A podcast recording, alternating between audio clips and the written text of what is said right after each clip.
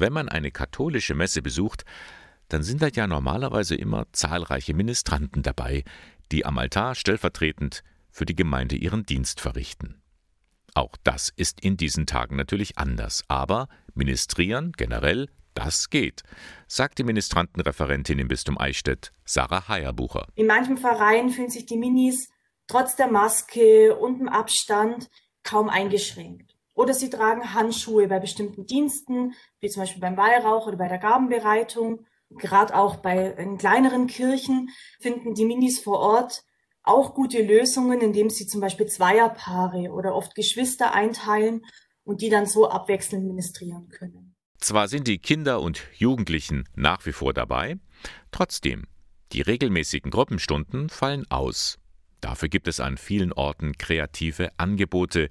Die Minis sind ganz schön erfinderisch. Da gibt es zum Beispiel Minis, die anderen Minis einen Postkartengruß schreiben, miteinander telefonieren oder natürlich auch so Online-Treffen vereinbaren. Größere Minis motivieren da vielleicht die Jüngeren, ähm, stehen ihnen ja als Ansprechpartner, Partnerin zur Seite, um einfach auch einfach mal über diese aktuelle Situation reden zu können. Ich habe das in Rebdorf gehört vom Ministrantenteam, dass die sich immer wieder nach den Jüngeren ähm, erkundigen, nachfragen, Online-Treffen veranstalten, um einfach zu sagen, hey, wie geht's euch jetzt gerade? Unabhängig vom Minidienst, wie läuft das Homeschooling, wie ist es so? So eine Gemeinschaft tut halt einfach gut.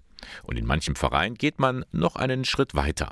Da verlagert sich der Dienst vom Altar in die Nachbarschaftshilfe. Also ganz konkret mit dem Einkaufsdienst. Oder in den Ordnerdienst, also das Oberministrant, das größere Minis vor und nach einer Messfeier in den Kirchen sind und die Gläubigen darauf hinweisen, wie das jetzt hier abzulaufen hat. Alles etwas anders als sonst. Auch der Kurs für mögliche künftige Oberministrantinnen und Ministranten ist ins Internet verlegt worden und findet am kommenden Samstag digital statt. Das ist schön und gut, meint Sarah Heierbucher. Aber gleichzeitig bleibt aber die Sorge, wie man eben die jüngeren Minis weiterhin einbinden kann. Also vor allem die, die jetzt vielleicht erst seit kurzer Zeit im Ministrantendienst sind oder die noch gar nicht beginnen konnten und ähm, eingeführt werden wollen. Das ist wirklich eine große Sorge. Wie in so vielen anderen Bereichen eben auch. Digitale Angebote können halt eine echte Begegnung nicht ersetzen.